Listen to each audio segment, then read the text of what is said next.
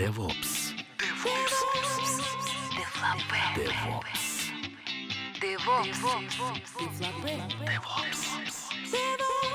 DevOps. Девлопе. DevOps.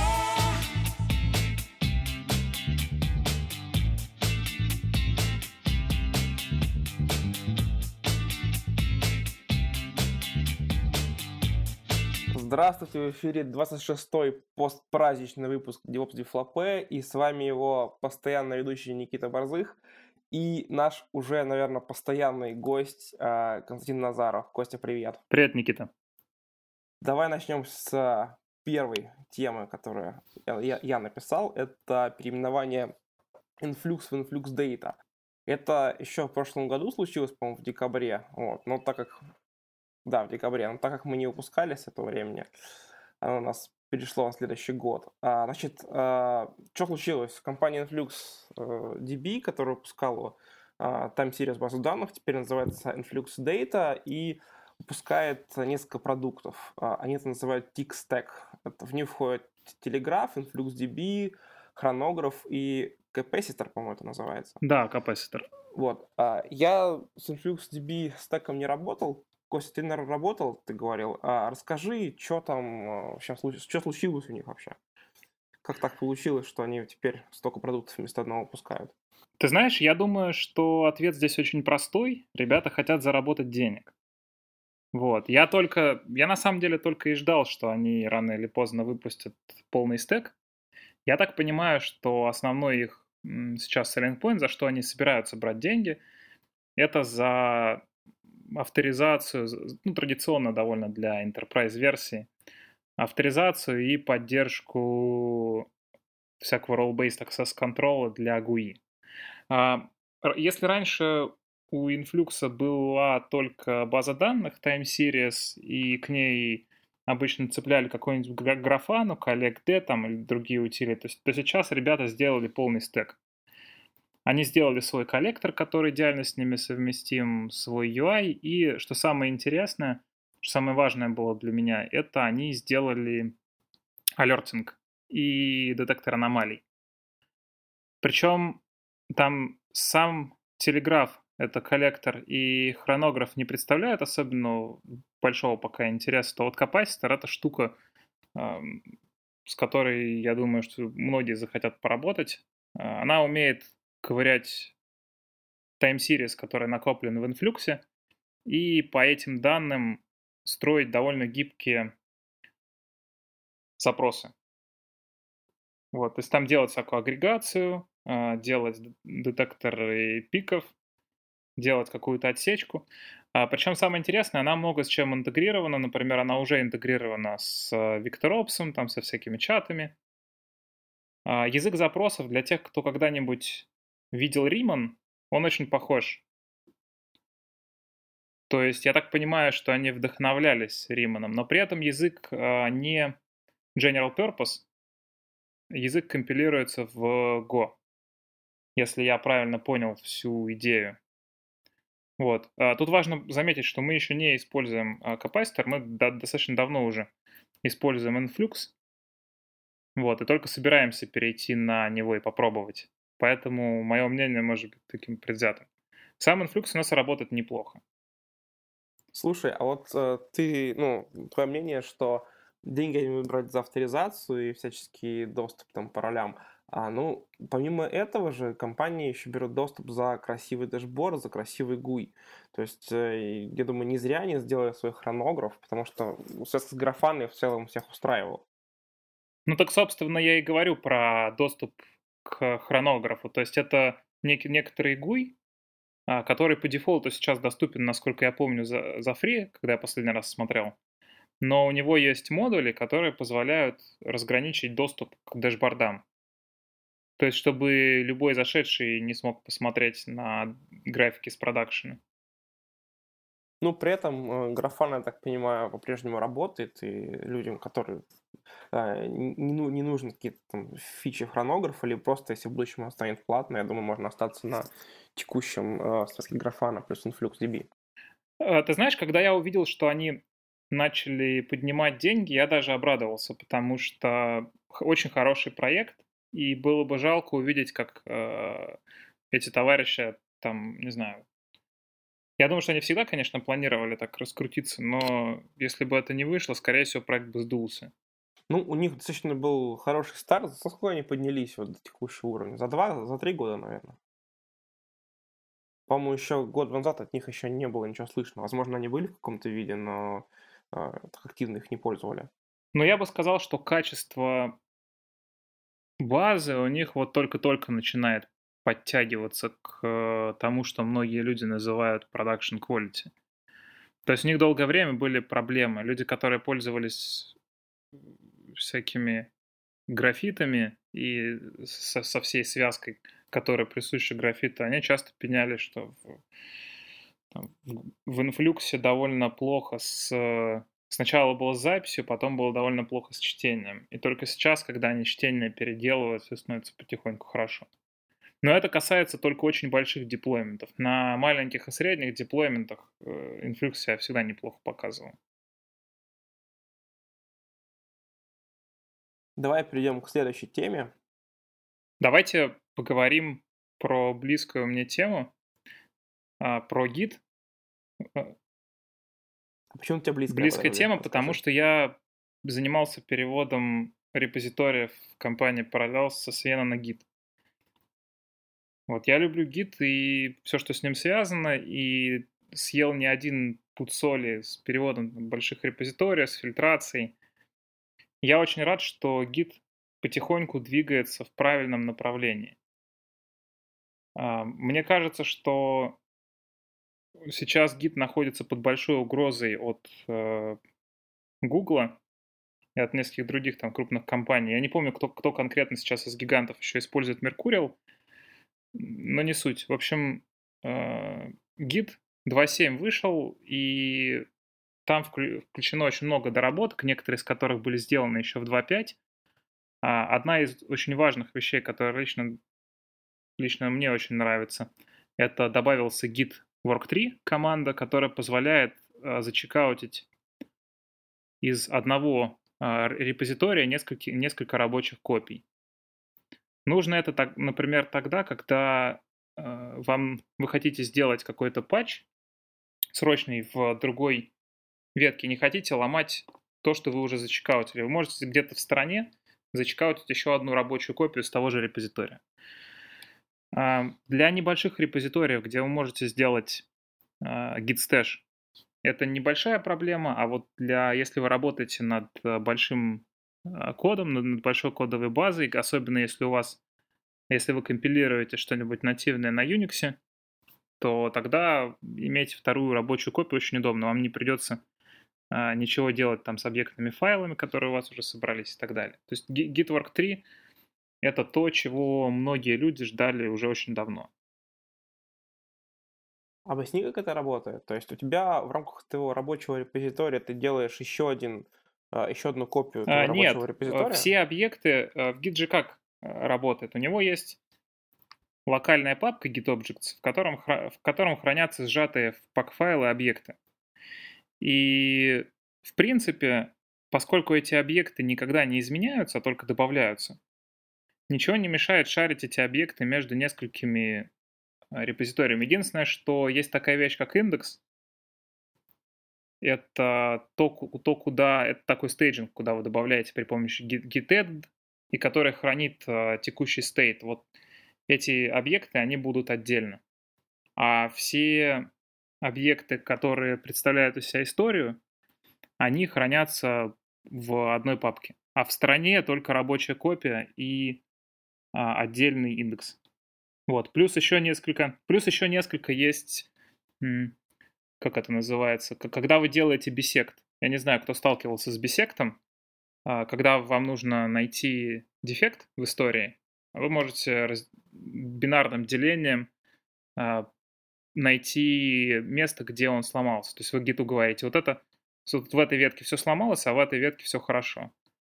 И делать команду git bisect и говорить ему, что вот в текущей рабочей копии все работает хорошо и он э, сам автоматически делит пополам range ревизий. Как это выглядит? Э, ты же делаешь эту директорию, и ты потом ее э, add, делаешь git add и git commit, да, и он помещает э, в историю, получается, одного git дерева. Ну, у него, да, у него, у него внутри, он внутри объектных, внутрь вот этой объектной директории помещает, внутри одной, а, помещает то, что ты только что сделал. А, плюс у него можно еще посмотреть список workspace, то есть зайдя в один в одну из этих директорий, в которых ты работаешь, делаешь git arc3 лист, и он тебе показывает список а, всех рабочих копий, которые были сделаны из текущего репозитория. Прямо вместе с путями. А чтобы использовать этот новый, э, новую версию Git, нужно апгрейдить репозиторий или он просто работает со старым? А, а, нет, нет, Git, Git известен тем, что у него было исключительно мало изменений в протоколе. Как Linux его сделал в 2000 каком-то 2006 что ли году, не помню уж точно. А, вот так он практически докочевал до наших дней. Единственное, что там пак-файлы добавились. Вот, а так протокол как, как был, так есть. Ну что классно, пожелаем гиту э, успехов. Тут, э, не уходя далеко от темы, э, недавно был у одного клиента, и у них до сих пор еще используется SVN. Ну, прям на полном серьезе, у них все в SVN, там подрядчик коммитит в SVN. И я прям представил, как ну, некоторые современные утилиты просто даже не могут работать уже со Свеяном. Ну, вот мы там что-то про докером рассказывали, я понимаю, что там, в нашем Flow, например, это вообще не будет работать. Ну, это была одна из причин, почему мы конкретно перешли на Git. На самом деле SVN достаточно неплохо для многих сценариев наших работал. И реальной причиной перехода, наверное, там причина была не одна, но вот одна из причин, которые мы всерьез, э, на которые мы всерьез смотрели, что SVN перестает поддерживаться многими утилитами. Ну, у вас, наверное, еще такая специфика задачи была, когда у вас SVN был удобен. Просто, не знаю, в моей, в моей практике гид это наше все, а в освоении даже некоторые вещи, которые а, я постоянно делаю в гите, просто сделать не могу. Ну, либо я так плохо знаю SVN, что там я, я не вижу, как это сделать. Ну, например, когда ты делаешь бранч и не коммитишь его на сервер, он только локально хранится и ты постоянно поддерживаешь его в, ну, в обновленном состоянии по отношению к мастеру. Я не знаю, по-моему, так в Освене сделать нельзя. Ну, по его концепции самой. Ну, сделать...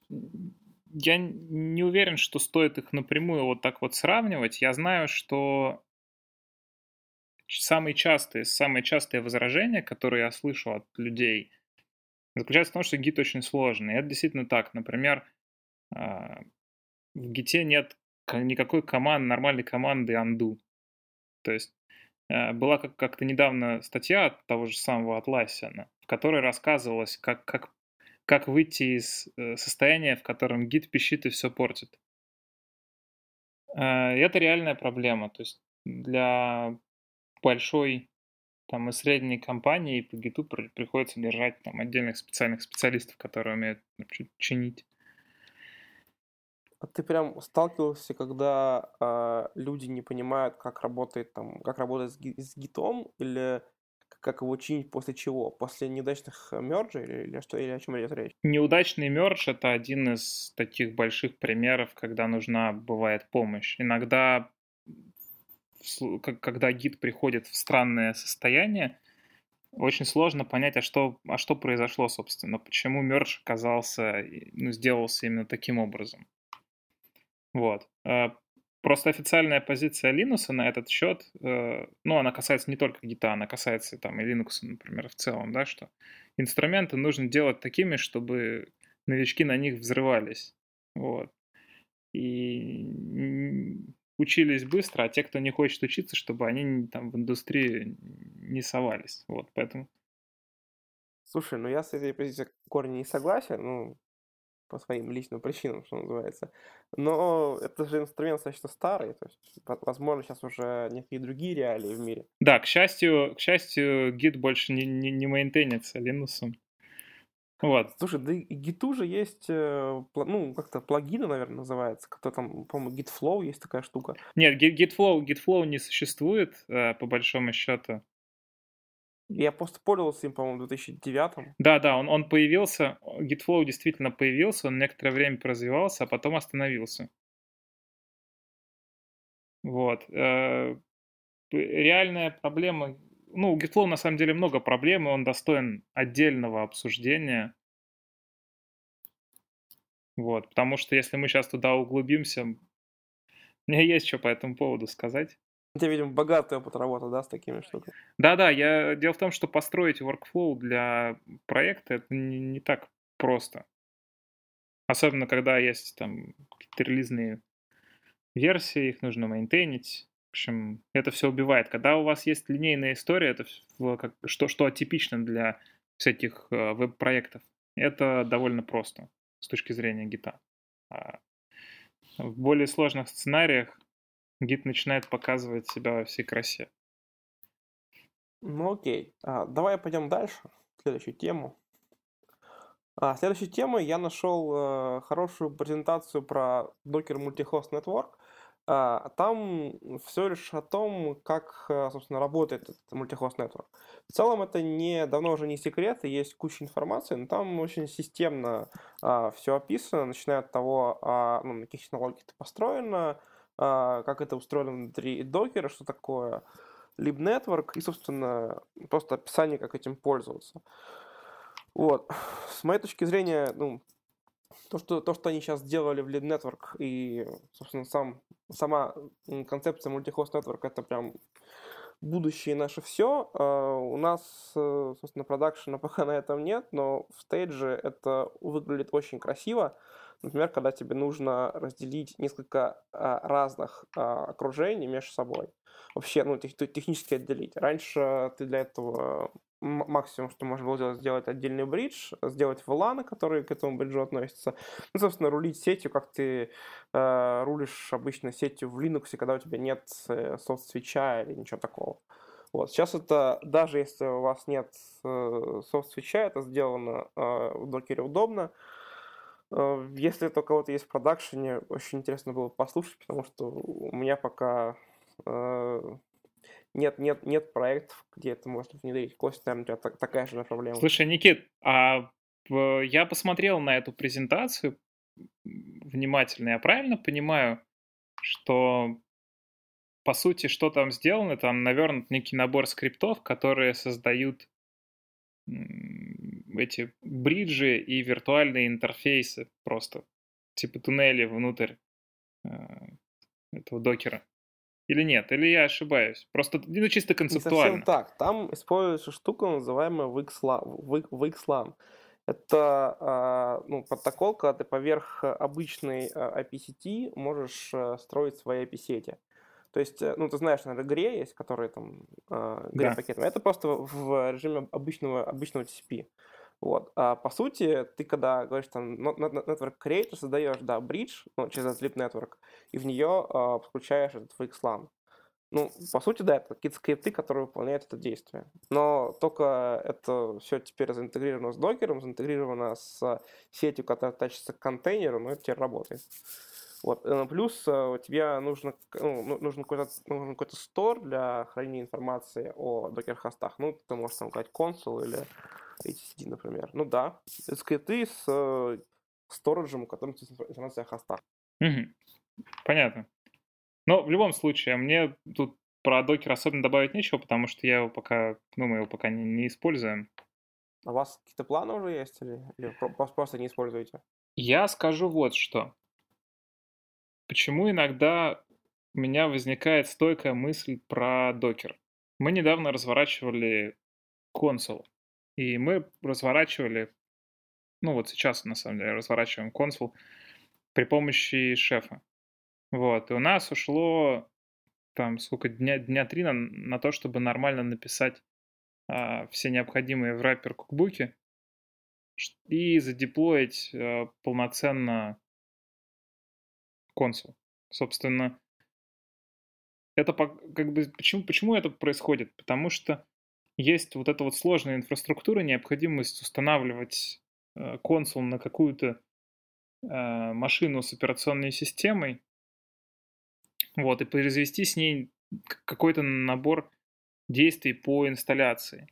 И вот эти все действия в сумме, они вырождаются в то, что нужно пользоваться уже Для того, чтобы это получалось воспроизводимо, нужно пользоваться системой управления конфигурацией. А это, мне кажется, для такой цели это такой оверкил.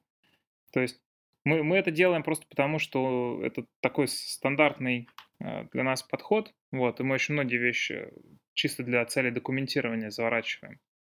Но если был бы докер, это можно было бы деплоить одним единственным бинарем внутри контейнера. Это бы сильно, наверное, сэкономило время.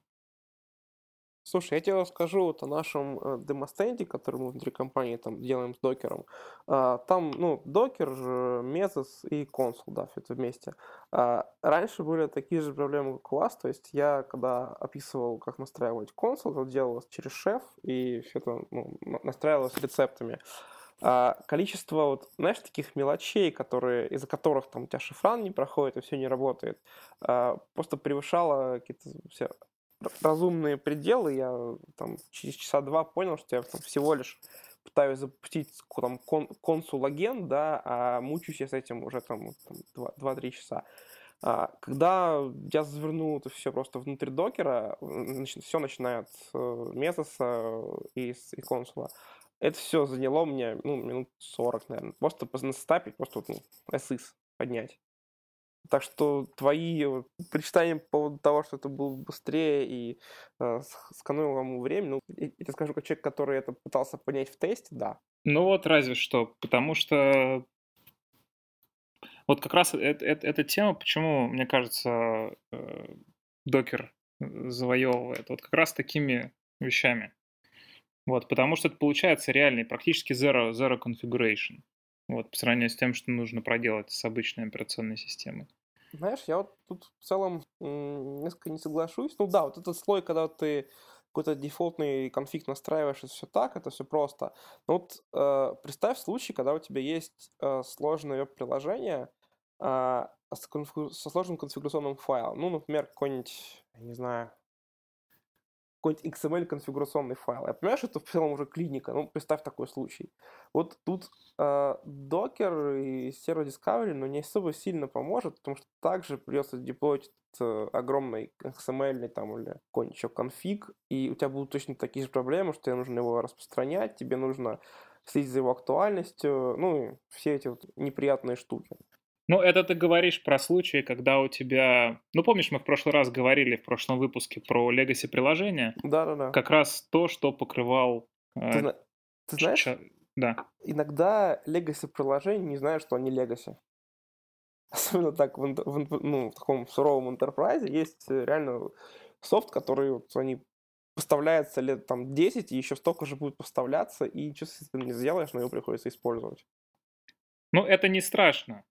Есть возможность пере, ну, переделывать э, workflow. Не просто не для всего нужно пытаться применить докер. А, тут тоже незачем пытаться применить инструмент для всего.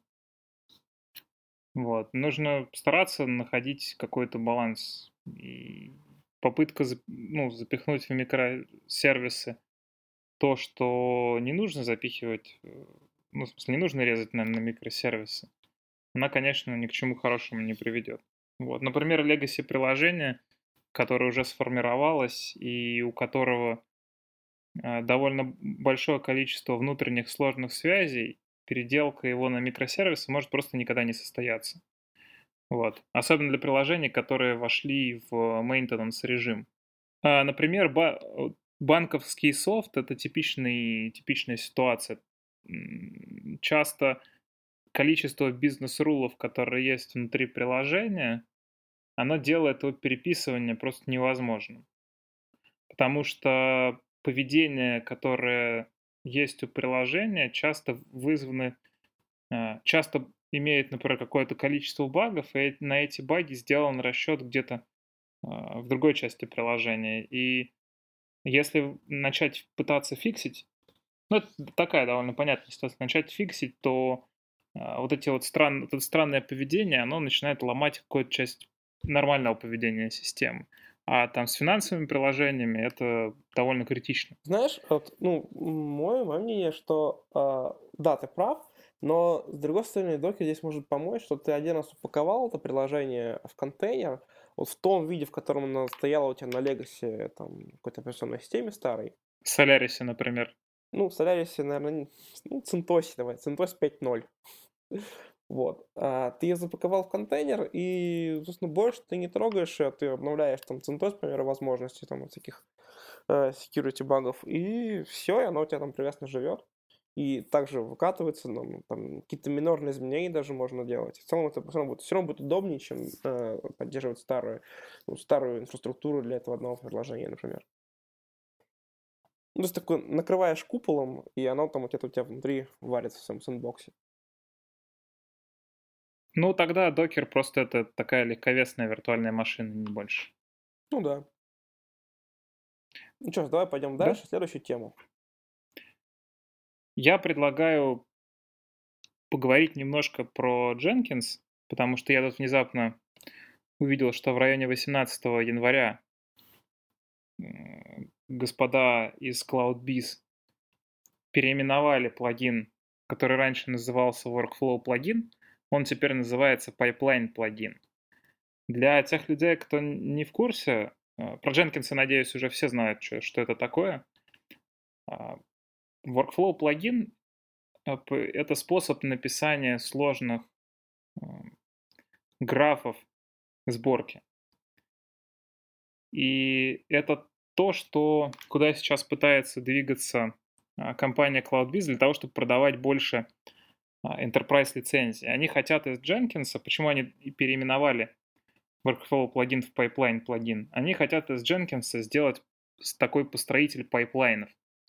Если раньше Jenkins был таким набором как бы кубиков для не связанных друг с другом, с, с огромным количеством плагинов для реализации практически всего.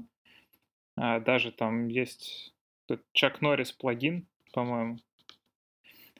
Вот. э, То сейчас они хотят консолидировать все, что у них раньше было разброс, но просто чтобы сохранить э, аудиторию. То есть это будет, а, скорее всего, решение, в котором можно будет делать стадии, например, для релиза, а, в котором будет гораздо лучше security, а, в котором можно будет, а, например, делать всякие опрувы от QA, а, прерывать, возобновлять а, работу а, сборки или деплоймента, а, запускать задачи параллельно, а, читать э, сборочные рецепты из системы контроля версий, что мне больше всего нравится. Ну и все в таком духе. То есть хотят сделать законченное решение для построения пайплайнов. А, Например, почему, почему вдруг внезапно за это взялись? Потому что начали, скорее всего, терять аудиторию. Я думаю, что качество проектов а, типа TeamCity или а, Go, вот этих вот Circle CI, Travis, они очень конкретно подвинули ревеню Дженкинса. Слушай, Кость, а вот э, у Jenkins же была какая-то, по-моему, платная поддержка, там какая-то компания этим занималась, да?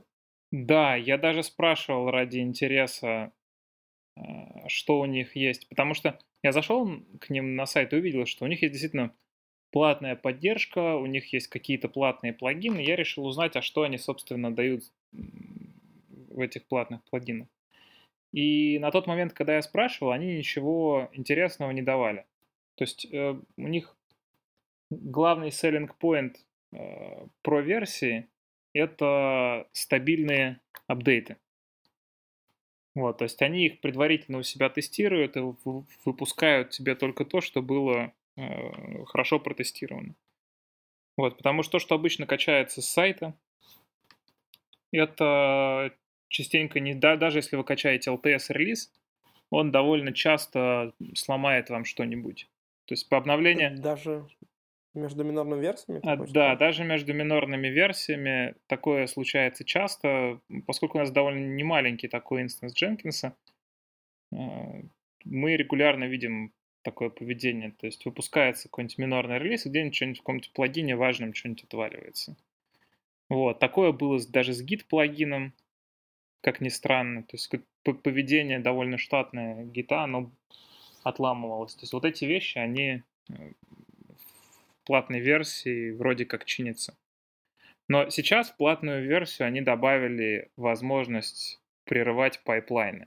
То есть они делают этот pipeline-plugin, и как его часть можно любой pipeline посередине остановить, например, потребовать аппрува от э, QA для продолжения. Например, если это deployment pipeline с несколькими стадиями. Вот, и Вообще удобная фишка такая. а, да, для тех людей, кто использует э, Jenkins, она довольно удобна. Но э, параллельно Jenkins начали появляться другие э, решения, которые пытаются сделать то же самое. Например, вспомни, я не помню, мы обсуждали э, GoCD, ведь. Э, Возможно, мы как-то давно обсуждали, но с тобой, мне кажется, нет. Ну, в общем, стоит напомнить, есть такой проект GoCD, по крайней мере, был. Э, Он, по-моему, так далеко и не продвинулся, но концепция, у- как, что у GoCD, что у относительно нового для меня конкурс CI, или конкурс, я не уверен, как это читается, а, они оба э, центрированы не вокруг выполнения каких-то заданий, а вокруг целого workflow, вокруг построения а, пайплайна. Вот, но Concourse CI, он, а, если я правильно понимаю его методологию, они все делают в докере. То есть у них сборка а, и выполнение на экзекьюторах, она полностью stateless. То есть там нет такого понятия, как, как в случае там Jenkins или TeamCity, как агент на сборочной ноде. Там, э, ну то есть а- агент, я так понимаю, он ставится, но только для того, чтобы запускать э, контейнеры. Ну, знаешь, все-таки сейчас уже для почти большинства популярных э, CI-систем то же самое есть. Для бамбу точно есть докер-агент, который позволяет декорировать все в докере. То есть это, наверное, просто изначально э, конкурс CI так начали делать, но сейчас почти все подтянулись уже. Ну да, тут же вопрос в дизайне, что есть как бы языки, например, программирования, в которых а, функции и лямбды это давно first class citizens, как говорится. А есть э, языки, в которых это постфактум добавляют, это редко выглядит красиво. То есть в конкурс CI, в GoCD и в таких вот новых системах Continuous Integration, там все это довольно классно выглядит, потому что очень хорошо вписывается в концепцию. Ну, мы как-то плавно пришли к теме конкурс CI. А, ну, собственно, конкурс CI, я, я не буду вдаваться там в какие-то глубокие детали, потому что я сам а, нашел его по новостям. Вот, я, честно говоря, не готов доверить ему еще пока продакшн, потому что выглядит он сыровато. А, но это как раз та, та система, про которую я говорил, позволяет а, строить полный pipeline, начиная от начала до конца, вместе с а, стадиями а, там, интеграции, тестирования, а, препродакшена, продакшена и апдейтов. То есть она умеет рисовать красивые картинки вот, и визуализировать весь процесс. Что, что очень важно? а, Что, что случается? Вот у нас, например, сейчас... Почему это важно? Почему вот э, такие штуки будут популярны? У нас, например, есть сейчас процесс, а, весь процесс деплоймента построен на некотором приватном инстансе Jenkins, где у нас есть кнопки. Есть кнопка, которая позволяет сделать продуктовый релиз. Есть кнопка, которая позволяет сделать а, продуктовый деплой. Релиз подготавливает артефакты вместе с а, каким-то набором кукбуков и набором э, там бинарей или там для разных проектов по-разному. А, В общем, какой-то какой артефакт с исходниками или с бинарями. Вот, и потом следующая Java позволяет задеплоить. Но в случае таких вот джабов вам ам, вы э, вряд ли сможете посмотреть, например, удобно через систему Continuous Integration, какая разница была между последними двумя релизами. Вот. Именно потому что, потому что это, этот деплоймент у нас, такой вот деплоймент, про который я рассказывал, он основан на сборке, а, именно, именно исключительно концепции сборки и выполнения обычных скриптов. Вот. А когда у вас есть э, так, такой вот, так- такая возможность строить pipeline, как в случае с Concourse CI, вы видите, что конкретно и почему было задеплоено. Так, следующая у нас тема про то, что Amazon э, запустил EC2 Container Registry в продакшн. Это, опять же, было сделано в конце прошлого года, если не ошибаюсь, это в конце, по-моему, числа 20 декабря. А, Кость, ты вообще с Амазоном как? Я Amazon использую неактивно, потому что э, большая часть нашей инфраструктуры сейчас живет э, на своих серверах. Ага. Ну, мы на самом деле тоже э, его используем случай к случаю. У нас там было пара клиентов, которые мы внедряли Amazon, именно так, знаешь, это 2 S3 и там, по-моему, SQS, или SN, не помню, или SNS, неважно. Вот, э, короче, что случилось?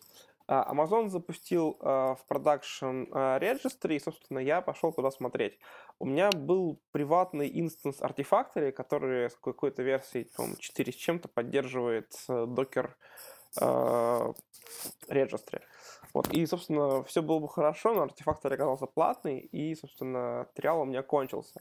Думаю, ну, пойду сделаю себе бесплатно на Амазоне. Это оказалось э, достаточно сложной задачей. У них какой-то очень э, особый подход э, к понятию registry. Они вот каждый, знаешь, вот э, когда ты пушишь что-нибудь э, в Docker Registry, там каждый, э, что после имени хоста идет, это отдельный репозиторий называется. Mm-hmm. Вот, ну, собственно, если ты пишешь это в артефакторе или в дефолтной э, докеровской регистре, у тебя просто создается, ну, приватный регистре, у тебя просто создается отдельный э, репозиторий на сервер, и что прекрасно пушится.